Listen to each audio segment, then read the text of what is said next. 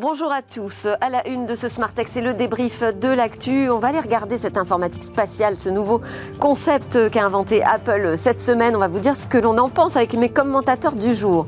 On parlera aussi des 42 actions qui ont été retenues par le ministre du Numérique pour renforcer notre tech française. Et puis, euh, le sujet de la lutte contre la désinformation eh bien, est toujours présent, très présent à Bruxelles. La Commission européenne essaye d'avancer, mais sans Twitter euh, à l'évidence. On parlera aussi euh, des premières réserves qui sont émises par la CNIL quant à une fusion possible de la carte nationale d'identité avec la carte vitale. Et puis, deuxième partie de Smartech, on ira regarder cette œuvre d'art monumentale, une sculpture qui est aussi augmentée par le numérique. Euh, son inauguration, c'est fin juin en Ile-de-France à Paris. On vous en dira plus tout à l'heure. Et puis, on terminera cette édition par notre regard sur où va le web avec la FDJ qui compte bien se lancer dans les NFT.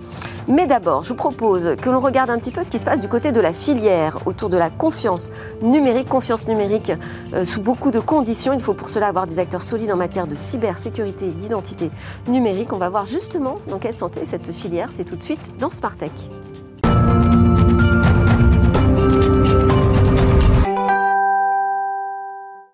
Les commentateurs du jour pour le débrief de l'actu s'appellent Christophe Holnet, senior advisor, advisor pardon, chez Seven2, Julien Villeray, directeur de l'innovation chez EDF, Alain Staron, cofondateur, président d'Artifil. Bonjour à tous les trois. Bonjour. Bienvenue. Préparez vos arguments. Vous avez le temps. On a d'abord un temps d'interview avec Daniel Legogic. Bonjour. Bonjour. Vous êtes euh, le président de l'Alliance pour la confiance numérique. Vous représentez donc notamment ces entreprises de la cybersécurité, de l'identité numérique. Mais qu'est-ce qui recouvre exactement ce terme de confiance numérique? C'est pas juste un, une façon plus positive de parler de cybersécurité? Non, absolument. Bon, euh, la confiance numérique, l'Alliance pour la confiance numérique a été fondée il y a une douzaine d'années hein, et a été un peu précurseur puisque c'est elle qui a euh, promu le, le, concept de confiance numérique. Euh, au départ, dans une euh, optique assez technique sur, centrée sur l'identité numérique et la cybersécurité. Mais maintenant, on le voit avec le développement des usages, avec la transformation numérique, avec l'extension des surfaces des, des, des, des usages numériques. Euh, la confiance est partout. Et d'ailleurs, elle est... Alors, elle est partout ou elle est nulle part? Enfin, Je ne sais pas, en tout cas, il faut la construire partout. Et pour être très clair, elle a des dimensions, on va dire, réglementaires, elle a des dimensions euh, techniques, mais elle a surtout des dimensions d'usage. Et on le voit d'ailleurs, je vais vous donner un exemple très précis, par rapport à la loi qui a été présentée par le, le ministre Jean-Noël Barrot. Oui. Ben, L'ensemble de ces mesures, on le voit bien, sont de dimension politique aujourd'hui. Elles sont plus techniques, elles sont protéger les enfants, protéger les PME, protéger les collectivités locales, protéger les territoires. Donc on voit bien que là, aujourd'hui, le, les citoyens sont inquiets.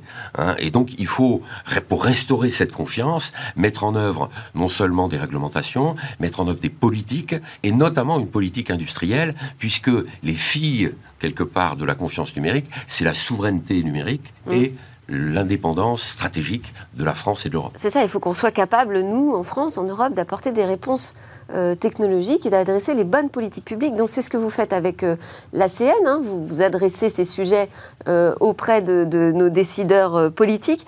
Dites-nous déjà quel est le bilan de santé, je dirais, de notre filière aujourd'hui Voilà, la CN. Là, vous publiez donc un observatoire Absolument. que vous avez euh, dévoilé tout récemment euh, à l'occasion du euh, Paris Cyber Summit, c'est ça? Hier. Hier. Euh, donc, on en est où là aujourd'hui en France sur ces sujets de, de confiance numérique, principalement, je dirais, aujourd'hui de cybersécurité et d'identité numérique? Alors, ça va plus loin puisque euh, les trois piliers actuels, mais qui vont s'étendre, à mon avis, dans les, dans les, dans les mois qui viennent, c'est identité numérique, cybersécurité, intelligence artificielle de confiance. Oui. Vous Donc vous en avez le... déjà aujourd'hui des, des, membres qui représentent Ah bien sûr. Hein, sur nos membres, si vous voulez, on a une croissance exponentielle et Oui. en particulier une dynamique vis-à-vis des PME et des startups. Mm, mm.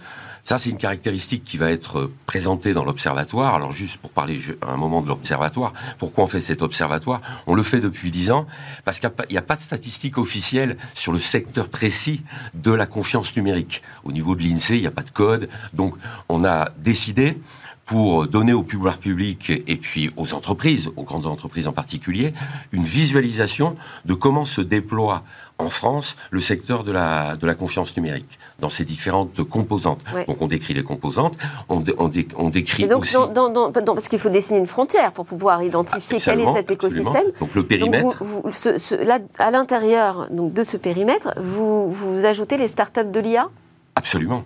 Absolument. Et elles sont essentielles. D'ailleurs, bon, juste un point. Euh, L'IA, aujourd'hui, et qu'on pourrait appeler l'IA de confiance ou le développement des, des IA, euh, est dans la situation, on va dire, de la cybersécurité il y a 15 ans. Hum.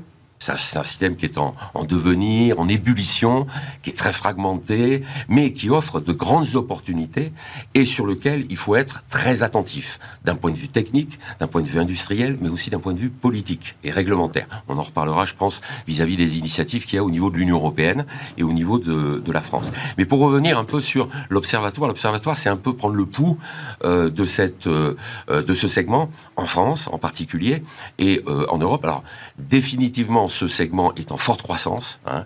Euh, c'est le secteur aujourd'hui qui, qui, qui, atteint la plus forte croissance. Cette année, c'est une année exceptionnelle. Enfin, l'année euh, dernière, on a les chiffres 2022, plus de 10% de croissance.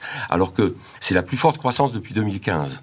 Alors qu'on était dans des taux de croissance déjà forts de 7%. Je vous rappelle que le PIB en France était de 1%. Hein. Mm. Ensuite, c'est une, euh, c'est un secteur qui, qui est fortement créateur de valeur. C'est celui qui, aujourd'hui, en taux euh, est celui qui propose le, plus de création de valeur par rapport aux autres secteurs. On se compare à l'automobile, à l'agroalimentaire. En volume, ils sont plus grands, mais en valeur et en taux de création de valeur.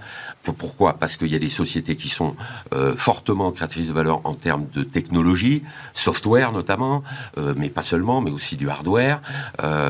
et donc, il y a ce, déplacement en définitive. Ça représente quoi en, chiffre d'affaires, si on peut donner un chiffre? Alors, sur les, pour donner des chiffres, c'est un secteur qui représente aujourd'hui 18,7 milliards d'euros en France, hein, plus de 28 milliards aujourd'hui dans le monde. Ça, c'est le chiffre d'affaires que font euh, les secteurs, les, opérateurs du secteur numérique. En France, quand, bah, vous dites dans le monde, euh, là, vous me parlez de la filière française et de ses activités à l'international. Exact, exact. Hein. C'est le complément, si vous voulez, de ces acteurs. Alors, comme je vous l'ai dit, les acteurs de la filière numérique, vous avez les grands groupes alors qui font encore 80% du chiffre d'affaires. Mm. Hein. Euh, euh, c'est les grands groupes, les, géants du numérique français que vous connaissez tous, hein, euh, et qui opèrent non seulement sur le marché français, mais sur le marché international.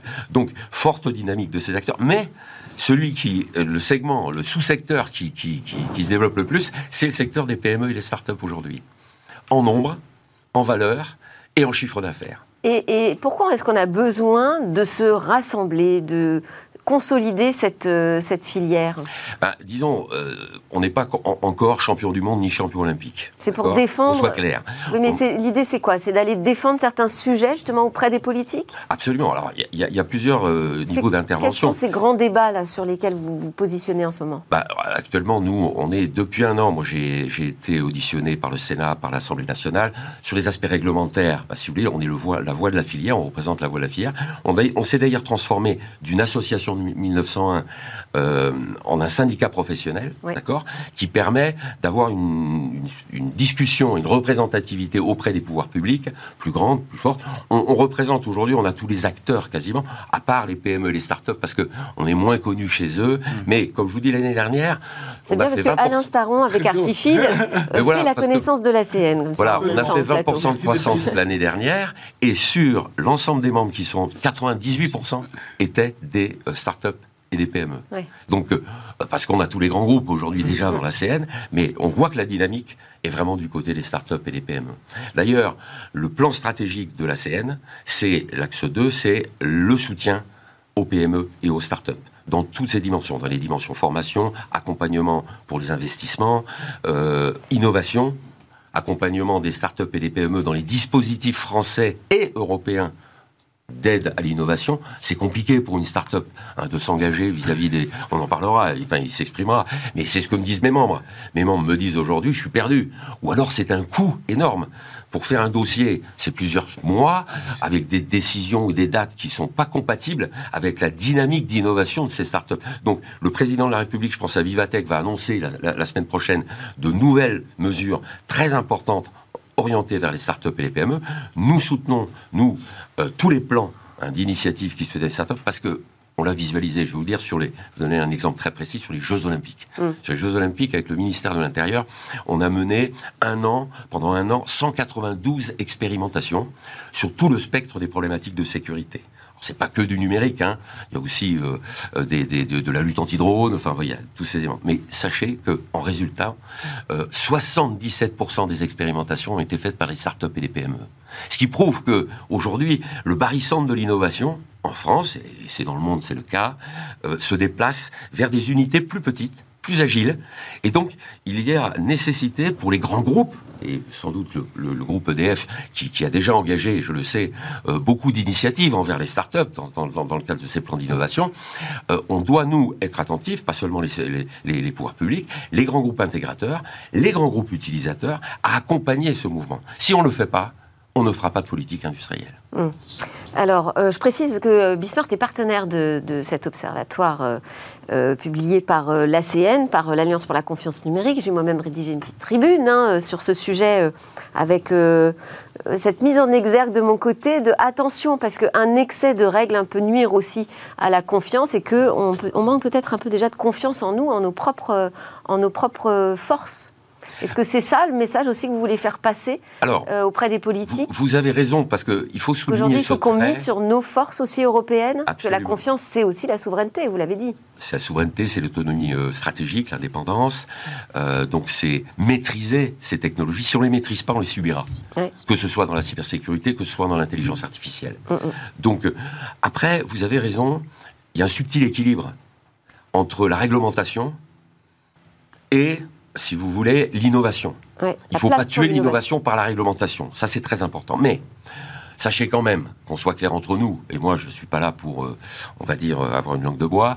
Euh, globalement, s'il n'y a pas de règles, c'est le Far West. Et dans le Far West, c'est les Américains qui gagnent. Bon, pour, l'instant. clair un peu. Donc, dans tous les domaines. On l'a vu dans le cloud. Hein. Ce qui est intéressant dans l'IA et dans la cybersécurité, même si la cybersécurité, ils ont quand même quelques, quelques avancées, enfin, ils sont en, avance, sur l'IA, rien n'est fait. Hmm. Rien n'est fait. Hein. Il y a des pitons qui sont posés, mais je veux vous dire sur l'IA, il y a des chances pour la France. Alain hausse les épaules parce qu'il il est, il est, évidemment euh, sur ce sujet euh, tous les jours. Euh, on va enchaîner avec notre débrief de l'actu. Vous restez bien évidemment avec nous, Daniel Lecoguic, président de l'Alliance pour la confiance numérique. C'est tout de suite le débrief.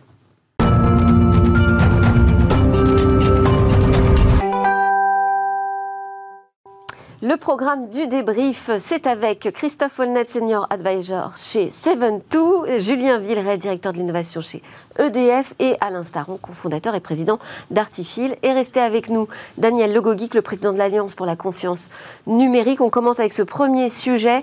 Alors, on a fait le débrief déjà des annonces Apple dans SmartTech cette semaine, mais je voulais qu'on revienne ensemble pour avoir un peu votre avis sur cette nouvelle ère que nous annonce Apple, l'ère de l'informatique spatiale. Donc on rappelle, hein, il, nous, explique, et d'ailleurs on va l'écouter le dire lui-même. So in the same way that Mac introduced us to personal computing and iPhone introduced us to mobile computing, Apple Vision Pro will introduce us to spatial computing. This marks the beginning of a journey that will bring a new dimension to powerful personal technology. Ah, voilà une révolution, de plus apportée par euh, Apple. C'était au moment de la présentation de son Apple Visio Pro, donc avec un casque technologiquement hyper révolutionnaire. Mais derrière, quel est le modèle de société euh, qu'on nous propose? Quel est l'avenir que propose euh, Apple? Est-ce qu'il vous séduit, Julien alors, oui, je ne sais pas si le mot c'est séduire. Je pense que c'est absolument fondamental cette présentation parce qu'ils ont lancé une nouvelle plateforme. Et quand Apple lance une nouvelle plateforme, il fait trois choses. D'abord, il regarde comment on interagit avec le monde. Et là, c'est la première fois que sur une plateforme de type mixed reality, enfin réalité mixte, pardon, euh, on est dans un environnement qui est le monde réel. Mm. On n'est pas du tout dans un environnement de VR, c'est-à-dire de monde virtuel. Donc ça, c'est le premier élément. Et ils ont posé ça sur la table en disant, vous avez rien compris avant. C'est pour ça que ça n'a jamais marché la VR, parce qu'en fait, il faut être dans le monde réel. Deuxièmement, ils ont voulu faire un produit de vision s'appelle Vision Pro. Euh, c'est pas tout à fait un hasard, je pense. C'est un produit de vision. Ça va coûter 4000, 4500 euros euh, avec les taxes en France probablement. C'est absolument pas un produit commercial. Ça va être lancé probablement d'ici 9 mois, un an. Enfin bref, on est vraiment sur un démonstrateur technologique et un démonstrateur technologique avec comme vous l'avez dit, les meilleures technologies à l'intérieur pour donner l'impression, finalement, la vision de ce que pourrait être un monde de ce type-là. Donc un monde dans lequel on est présent, pas du tout un monde dans lequel on, s'abstrait finalement, un monde avec euh, une capacité euh, technologique extrêmement frappante euh, de surimposer des fenêtres, son bureau, d'ordinateurs, des films en 3D, bon, etc. Tout ce qu'on peut, peut imaginer. Et puis cette capacité, et tous les gens qui l'ont testé, c'est pas mon cas, c'est ce qu'ils disent et ce qu'ils écrivent, c'est qu'ils ont craqué le problème sur lequel Apple a toujours été le meilleur, c'est l'interface utilisateur. Mmh. Ils ont craqué ce problème-là, c'est-à-dire que j'interagis avec le monde avec mes mains, mais où qu'elles soient, ils n'ont pas besoin d'être dans mon champ de vision, et avec mes yeux. C'est-à-dire, je, il suffit que je regarde quelque chose, et un peu la voix, mais ils n'ont pas trop insisté sur la voix dans la présentation, c'est pas tout à fait un hasard, puisque s'il y a un domaine sur lequel, pour l'instant, ils n'ont pas très bien réussi, c'est les assistants vocaux, c'est Siri. Mais en tout cas, ils ont vraiment créé ce nouveau modèle d'interaction qui, semble-t-il, d'après tous ceux qui l'ont utilisé, est absolument exceptionnel. Donc, je pense que tout ça mis bout à bout, ils ont vraiment construit la vision d'une nouvelle plateforme. Que ça se vende ou pas, c'est pas le sujet. Moi, j'entends, je lis, euh, oh là là, ils vont jamais en vendre. Évidemment qu'ils vont jamais en vendre à 4500 euros. C'est pas le sujet. Le sujet, ça D'ailleurs, il le dit dès le départ. Il dit hmm. c'est que le début de l'histoire. Bien hein. sûr, c'est une itération. Apple fonctionne toujours par itération. Hmm. Je lance un produit très cher, très coûteux, et puis après, j'itère. Mais alors, ce monde, on a envie d'y être On a envie de se plonger dedans? Alain? C'est une vraie bonne question. Hein, quand on se repasse euh, au moment où Steve Jobs a sorti le Mac, euh, il y avait le patron de deck qui disait juste avant, il y a pas je vois pas pourquoi il y aurait des ordinateurs chez tout le monde, chez chacun. Et je suis sûr que tous autour de la table, à l'époque, personne n'aurait imaginé avoir un ordinateur sur son bureau. C'est ce que c'est devenu. Quand ils ont lancé leur iPhone, à l'époque, le téléphone marchait très bien, ils en vendait 350 millions par an, 1 million par jour. Euh, et tout le monde avait son téléphone. Pour téléphoner, donc c'était le téléphone du lien. Maintenant, le téléphone, si je le regarde et je m'isole, le Mac, je commençais chez moi à m'isoler. La lunette, les, le casque, là, c'est l'isolement supplémentaire. Au point que si on veut interagir, qu'on a tous ces lunettes sur la tête, et eh ben on recrée un clone en intelligence artificielle de soi-même. Donc c'est pas vous que je vois, c'est l'IA qui vous reconstruit. Ce sont les yeux de mon avatar. voilà. Donc, on est dans on est dans la croissance de l'isolement. Je suis je sais pas dire si ça va marcher ou pas, puisqu'à chaque fois, euh, un de cas disait iPhone ne marchera jamais, etc. Donc on peut pas dire si ça va marcher ou pas. Clairement, on n'est pas outillé à l'instant T pour savoir comment ça va se passer demain. Ce que ça montre quand même, c'est qu'en privilégiant l'interaction de moi avec l'extérieur, je réduis l'interaction de moi avec les autres. Et c'est une tendance de fond. Est-ce qu'on le souhaite Si on nous avait montré des images aussi de nous évoluant dans la rue avec nos smartphones, le nez collé au smartphone euh, du matin au soir, je pense qu'on n'aurait pas forcément eu envie. C'est pathétique. On est tous... on y est et on est content. Euh, je ne sais pas si on est content ou pas. Mais en tout cas, c'est la vie. De toute façon, on n'a pas on le choix. Fait choix. On n'a pas le choix. On le fait le choix quand même. Hum, je suis pas sûr qu'on serait conscient du choix qu'on fait. Bon, en tout cas, la, société dans laquelle on va, c'est une société où chaque individu est de plus en plus isolé et la relation qu'il a avec les autres est de, plus en plus intermédiée par la technologie. Or, l'humain, l'homme, c'est un animal communicant. Moi, c'est ça qui m'a frappé. Hein. C'est vraiment que euh, quand, Julien, euh, vous dites que on est présent mais on est présent à travers tellement d'artifices technologiques mm. que ce n'est plus exactement la même présence. Christophe? Oui, bah, c'est-à-dire qu'ils ont même, euh, en termes de technologie, euh, fait ce qu'on appelle le pass-through, c'est-à-dire qu'on reconstitue la réalité à travers les images qu'on voit, parce qu'en fait, il faut aussi saluer la, la, prouesse technologique, laquelle deux écrans plus que 4K euh, qui finalement permettent à chaque œil de, reconstituer la réalité, mais de façon extrêmement fluide. Donc ça, c'est une vraie performance. Et je pense que ce qui est intéressant dans la façon dont ça a été démontré, c'est qu'on c'est une nouvelle plateforme, mais c'est aussi assez incrémental par rapport à, l'ensemble. C'est-à-dire qu'on se projette, euh, c'est aussi euh, une nouvelle façon euh, d'avoir l'expérience Apple. Apple fait du Apple, c'est-à-dire un produit très haut de gamme, se positionne en haut du marché, permet de se, se projeter, savoir Bon, effectivement, quelques aficionados euh, l'achèteront, mais c'est pas le sujet. De toute façon, les prix baisseront. Mais bon, ils ont quand même, euh, il y a quand même des choses intéressantes, c'est-à-dire qu'ils n'ont pas prononcé le mot métaverse pendant le pendant pendant l'intervention. Donc il y a quand même un, il y a quand même un gros tacle à Zuckerberg, sans parler de tout ce qu'il a pu ajouter toujours sur les histoires de, vie privée et, autres. Et donc euh, on voit très bien qu'ils veulent vraiment complètement reprendre le leadership. Et on peut se poser la question de ce que ça va vouloir dire par rapport par rapport à Meta. Mais moi, je pense que la première, euh, les premières instances d'utilisation de ces produits, on les verra en B2B.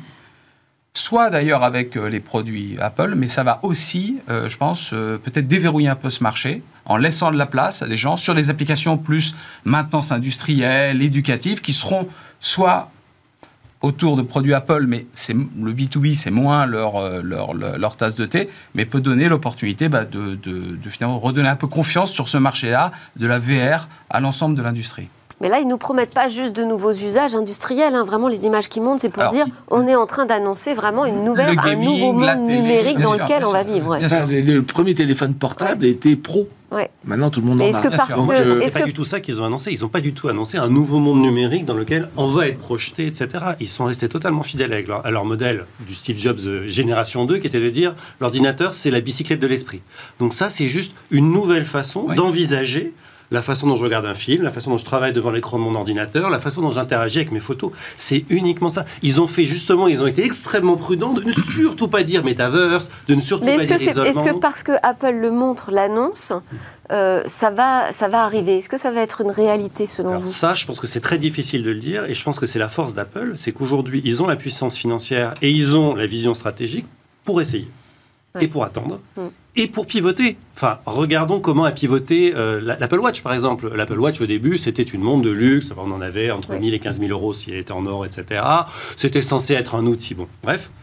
Ils se sont rendus compte que ça marchait pas très bien, que ça se vendait pas très bien. Ils l'ont fait pivoter vers un outil de fitness et aujourd'hui, c'est la montre connectée qui le plus dans le monde. Ils ont aussi des capacités d'échelle qui font qu'ils peuvent atteindre des niveaux de prix qui, à un moment donné, peuvent rencontrer le Exactement. grand public. Donc je pense qu'il faut surtout pas se dire ils y arriveront pas. Après, est-ce qu'ils y arriveront? C'est pas très grave. Encore une fois, ils ont les moyens de, ils ont les moyens de tester et surtout ils ont proposé une vision. C'est intéressant.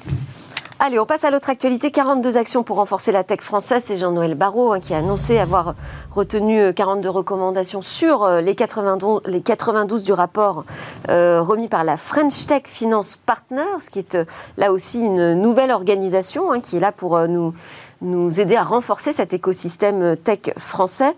Sur les 42, 27 seront implémentées immédiatement, 15 instruites rapidement, euh, nous dit le communiqué. Est-ce que vous êtes convaincu par les mesures qu'on trouve dans ce rapport Alain? On ne sait pas lesquelles seront bah exactement euh, retenues. Par quelques-unes, la capitale euh, en région de la texte, qui est très bien. Mais 92 bah. mesures proposées, ça fait beaucoup quand même. Hein. Oui, mais on n'a pas le rapport. On ne sait pas ce que c'est. pas. Je, suis, moi, autant je trouve ça formidable qu'on consulte les acteurs et personnalités euh, qualifiées, c'est très très bien. Elles ont soulevé un certain nombre de problèmes. Elles ont visiblement fait un superbe rapport avec 90 euh, propositions. Bon, on a quand même des exemples. Ah non, mais les quatre exemples, sont totalement symboliques. Euh, capitale de la tech en région, bon, c'est sympa à, être dans l'avion du président pour les voyages, mais ça adresse pas. C'est ça qu'à chaque fois, systématiquement, on soit représenté dans les voyages à l'international. Je, suis circonspect sur la communication, à ce point de me demander est-ce que finalement le rapport ne plaît pas et c'est une façon de dire oui, on l'a implémenté puis on l'oubliera, ou est-ce qu'il y a des choses vraiment sérieuses et pourquoi ne dit-on pas ce sur quoi on va travailler? Le financement de la deep tech, euh, la commande publique, euh, enfin, il y, a tout un ensemble de sujets. Il y a des vrais sujets. Il y a, aussi, il y a, quand même le sujet des, licornes aussi qui est abordé. Il faut arrêter de se positionner uniquement euh, sur euh, la valorisation des startups. C'est bien, mais... je, pense que vous avez raison, mais c'est un teasing hein, mm. globalement, puisque les annonces vont être faites la, semaine prochaine, teasing qui marche Pas super bien, ah, visiblement. on a un informé.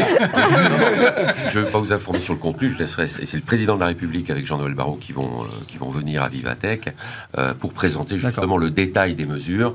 Vous avez comment dire mis sur la table un certain certain nombre d'éléments qui sont euh, considérés par les acteurs du numérique, notamment les, les, les startups et les PME, comme des inhibiteurs aujourd'hui.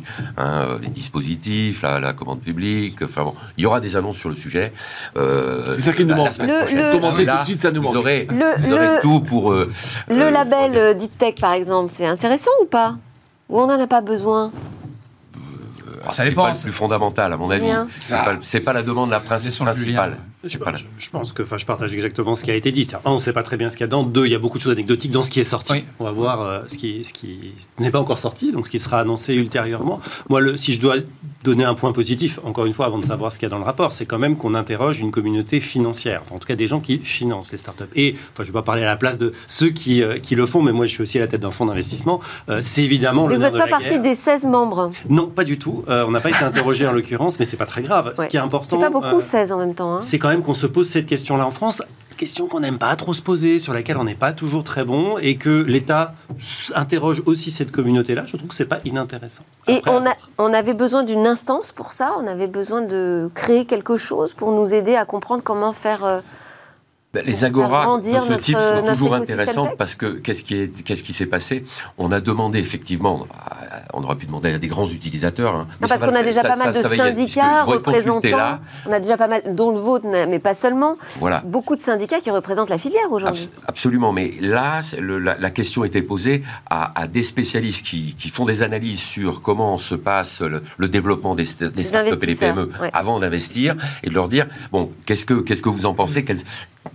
Qu'est-ce que disent vos, euh, euh, vos, les startups avec qui vous discutez Mais on pourrait poser la même question et on va la poser aux grands groupes et aux syndicats professionnels. Nous, on a donné notre feuille de route sur les PME, les startups, mm. hein, en disant bah, voilà les points clés qu'il faut aujourd'hui régler. On a parlé de commandes publiques, on a parlé, il faut les, les, impliquer dans les territoires. Il y a une politique industrielle des territoires à faire. Par exemple, la Bretagne est en avance sur le sujet, mais il faut que les, les mm. autres régions se, se, se, se, saisissent du sujet des, des, des startups et des PME. Euh, il y a les accélérateurs dans les grands groupes. Euh, nous, on pense, nous, la CN, aujourd'hui, on promeut un, contrat de solidarité entre les grands groupes utilisateurs et grands groupes intégrateurs et les startups et les PME. Parce que, encore aujourd'hui, en mesure, si vous voulez, de politique d'achat, ne peut pas dire que la majorité des achats qui sont faits favorisent quelque part mm. euh, les PME, les start-up françaises. Donc il faut inciter, on ne peut pas obliger, mais il faut inciter, promouvoir, sensibiliser. On a la chance d'avoir quand même un, secteur euh, populé par des start-up et des PME technologiques en France exceptionnel il faut pouvoir le valoriser. Une réaction, mais très rapide, Julien. Là-dessus, ce qui est un peu frustrant, c'est qu'il que moi, j'ai participé il y a deux ans à une initiative qui s'appelait Scale Up Europe, qui était tout à fait dans le même ordre d'idées, mm. avec une présentation à l'Élysée, avec la République, etc. On parlait déjà des achats hein, dans les grands groupes en Europe. Bon. On voit que deux ans plus tard, on refait, on réunit, ça prend neuf mois, on fait un rapport et à la fin, des propositions D'où ma question, on avait vraiment besoin d'en repasser par là. Ça, c'est toujours la difficulté de ce genre d'exercice. Moi, je ne juge pas du tout de sa pertinence ou pas, parce qu'honnêtement, encore une fois, je ne l'ai pas vu. Et parfois, ça donne vraiment des résultats, mais on aime quand même bien aussi empiler les rapports. Euh, mm. derrière, c'est pas toujours évident de mettre en œuvre euh, les recommandations. C'est-à-dire qu'on n'a toujours pas levé certains obstacles, effectivement, au financement de, nos startups. On passe à la troisième actu. Le, temps file. Euh, on va parler de la lutte anti-fake news. Donc, comment la Commission européenne avance sur ce sujet? Eh ben, Sans Twitter, évidemment, puisque Twitter est sorti de ce code de bonne conduite européen. Alors, euh, parmi les propositions, il y aurait l'idée de poser, d'apposer des stickers, contenus générés par des IA sur euh, les réseaux sociaux qui diffusent, euh, pas forcément des deepfakes hein, d'ailleurs, mais qui diffusent des images ou des textes générés par, par des IA. Ben moi, je mets directement en dessous de tous mes WhatsApp. This content is human generated. Ok. Parce qu'effectivement, il n'y a plus moyen de le savoir. Après, la vraie question, c'est, c'est que de la bonne foi des gens qui émettent le message. Mm. Comment on fait pour savoir Comment on fait pour vérifier Eh oui. Et, chaque technologie qui se dit assez mûre pour démontrer que ce contenu est généré par une IA, l'IA derrière comprend le critère qui est utilisé et le corrige. À Vegas, il y a deux ans ou trois ans maintenant, quand Samsung montrait ses grands clones grandeur nature qui étaient euh, vraiment vivants, euh, l'étage en dessous, il y avait une start-up française qui disait Moi, je sais détecter que c'est un avatar artificiel parce qu'il n'y a pas les vrais micro-mouvements. Il fallait qu'il monte d'un étage. Maintenant, il y avait. maintenant, il y a beaucoup d'outils qui permettent quand même de détecter justement non, les. Mais non, je, dis le contraire. Oui, mais si, il y en a quand même. Donc, à partir du moment où les plateformes sont au courant, euh, elles devraient, enfin, en tout cas, elles auront un devoir, en tout cas, de le, de le, signaler. Sauf que je suis, moi, fournisseur d'IA. Qu'est-ce que je vais faire? Je vais me mettre en face de chacun des outils pour mm. faire le, contre-mesure électronique, pour faire en sorte que je devienne indétectable. C'est une course sans fin. Et ce qui, qui l'amène en tête, c'est les gens qui génèrent l'IA. Les autres sont en défense. Christophe, sur ce sujet de la lutte contre la désinformation bah, on est désarmé totalement, peu importe ce qu'on fait. Non, moi, je, enfin, là, en l'occurrence, le DSA. Euh, maintenant, on va rentrer dans le dur parce que finalement, il y a, je pense qu'on saluait tous euh, les mesures qui avaient été annoncées dans le DSA et le DMA, mais le 25 aut euh, ça mm. rentre en application, mm. qu'on ait signé ou pas le Code of Conduct. Et donc, moi, ce qui m'intéresse beaucoup dans, dans ça, c'est de voir est-ce qu'on va être suffisamment ferme? Parce que la dans cette guerre euh, technologique, la souveraineté, elle est, elle est, au niveau européen, elle n'est pas au niveau français. Donc il faut être cap. Et là, un des atouts majeurs qu'on a, c'est de réguler notre marché européen et ses conditions d'accès. Sera-t-on assez fort pour euh, dans, une, dans, une, dans, un, dans un conflit avec Twitter pour escalader et aller jusqu'à une interdiction. Parce que bon si avant, parce que Twitter devait être audité, avoir un audit blanc avant la mise en application le 25 août du DSA. Et qu'est-ce qu'il fait lui juste avant encore Il se retire de, cette alliance contre la désinformation. Si vous, si vous annoncez une série de mesures et que on sent que vous n'allez pas les appliquer, bah, vous, allez, vous allez vous aplatir et ça nous décrédibilisera complètement. Donc je pense que les six mois qui viennent sont très très euh, cruciaux mm. pour l'image que l'Europe va avoir sur euh, à quel point elle est suffisamment euh, sûre d'elle par, rapport pour pouvoir euh, ben, reprendre une place sur le marché. Mais on, euh, pourrait aller jusqu'à bannir Twitter, ça vous semble crédible, euh, cette option? Alors, oui. Sortir les muscles, quoi Oui, sortir les muscles, on, peut le faire. À la fin, ça ne marchera pas. On mm. est très mignon toujours à vouloir tout réguler en Europe. Et c'est très bien, on était très fiers de ce DSA, on est très heureux de tout ça. Le monde, c'est pas l'Europe. Hein. Le monde, c'est plein d'autres endroits qui ont leur propre régulation, qui peuvent imposer leurs propres outils, qui aujourd'hui sont ceux qui nous les fournissent. Enfin, soyons lucides quand même. C'est Google, c'est Twitter, c'est Baidu, c'est etc. C'est pas, c'est pas nous, les petits Européens, avec nos petits bras. Donc, euh, je pense que ça n'empêche pas de vouloir réguler, évidemment. Je pense que c'est une course euh, probablement euh, sans fin, c'est même à peu près, à peu près certain. Et ça ne veut pas dire qu'il ne faut pas la, mener bah, cette course. Ah, hein. non, mais ça veut dire ne sous-estimons pas les big tech. en général, jusqu'à présent, en tout cas, c'est toujours eux qui ont eu le dernier mot. Enfin, en bémol, on est des petits bras, mais on est le premier marché. Donc, voilà. ça, mais, mais, ça n'a de sens que si on fait un marché euh, comme vous dites, un marché euh, unique, solide, qui marche d'une seule tête. L'Europe existe vraiment. Là, on est au cœur de la, confiance numérique. Et c'est particulièrement ce que je disais en introduction, un nouvel espace de mm. confiance numérique parce que euh, que ce soit les utilisateurs, n'oubliez pas les citoyens. Je parlerai d'une partie des citoyens qui sont les familles, les enfants. Hein. Ce nouveau monde, si vous voulez, il faut quand même le réguler. Hein. Euh, les IA génératives, euh, il faut, ça peut pas être le Far West, ça peut pas être sans règles. Bon, Daniel, j'ai un dernier sujet pour vous sur la confiance, c'est la fusion de la carte vitale avec la carte nationale d'identité, qui est envisagée. Hein, c'est un des scénarios qui est envisagé pour lutter contre la fraude sociale. Euh, et la CNIL a émis les premières réserves sur ce sujet.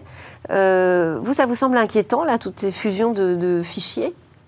Moi, ça me paraît juste un tout petit peu anachronique. C'est intéressant d'y réfléchir, mais enfin, si on pouvait juste déjà penser à la dématérialisation de tout ça, ça serait déjà plus intéressant. Aujourd'hui, j'ai dans mon portefeuille un permis de conduire, j'ai une carte d'identité, j'ai une carte vitale, j'ai plus de carte bancaire parce qu'elles sont dans mon téléphone.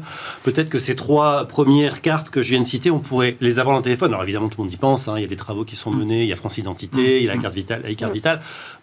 Après, franchement, se dire, euh, est-ce que je vais dépenser 400 ou 500 millions pour fusionner ces deux outils-là, alors que de toute façon, dans 5 ans, je l'aurai dans, j'espère avant, mais bon, je l'aurai dans mon téléphone. Voilà, ça me paraît juste un peu anachronique comme débat, mais la difficulté, c'est qu'il faut garder euh, la possibilité pour des gens qui sont techno-adverses de pouvoir, se, pouvoir se faire soigner sans téléphone. Donc autant garder l'ancienne, du coup. Ça sert à rien de lancer un projet à X centaines de millions pour faire cette fusion qui servira probablement à peu de gens, en fait. Je pense que ça répond à un enjeu politique qui est euh, l'enjeu de la, de, la réduction de la soi-disant, enfin de la, de la fraude sociale, mais qui n'est pas en fait euh, par l'usurpation euh, des cartes vitales, mais qui est en fait essentiellement pour 75% généré par les professionnels de santé. Donc ça ne résoudra pas ça ne nous a pas le problème, mais il y a une démarche un peu symbolique de dire maintenant c'est comme la carte d'identité, donc quelque part c'est beaucoup, beaucoup moins falsifiable. Et je crois qu'effectivement, là, il faut regarder ces projets à l'aune de euh, bah, finalement comment est-ce qu'on améliore la relation du citoyen avec l'administration. Et ça va probablement beaucoup plus vers, comme vous le disiez, la dématérialisation que de la fusion de. en fait, la fusion. Daniel, j'ai pas le temps de vous faire réagir. Je pense que c'est un sujet sur lequel la CN va travailler de toute façon. Bah, bien ça, sûr. vous viendrez en reparler. Merci beaucoup, Christophe Honnête de 72, Julien Villeray d'EDF, Alain Staron d'Artifil et Daniel Lecoguic de l'ACN. On marque une petite pause et puis on va partir s'intéresser à l'art, l'art sculptural augmenté évidemment.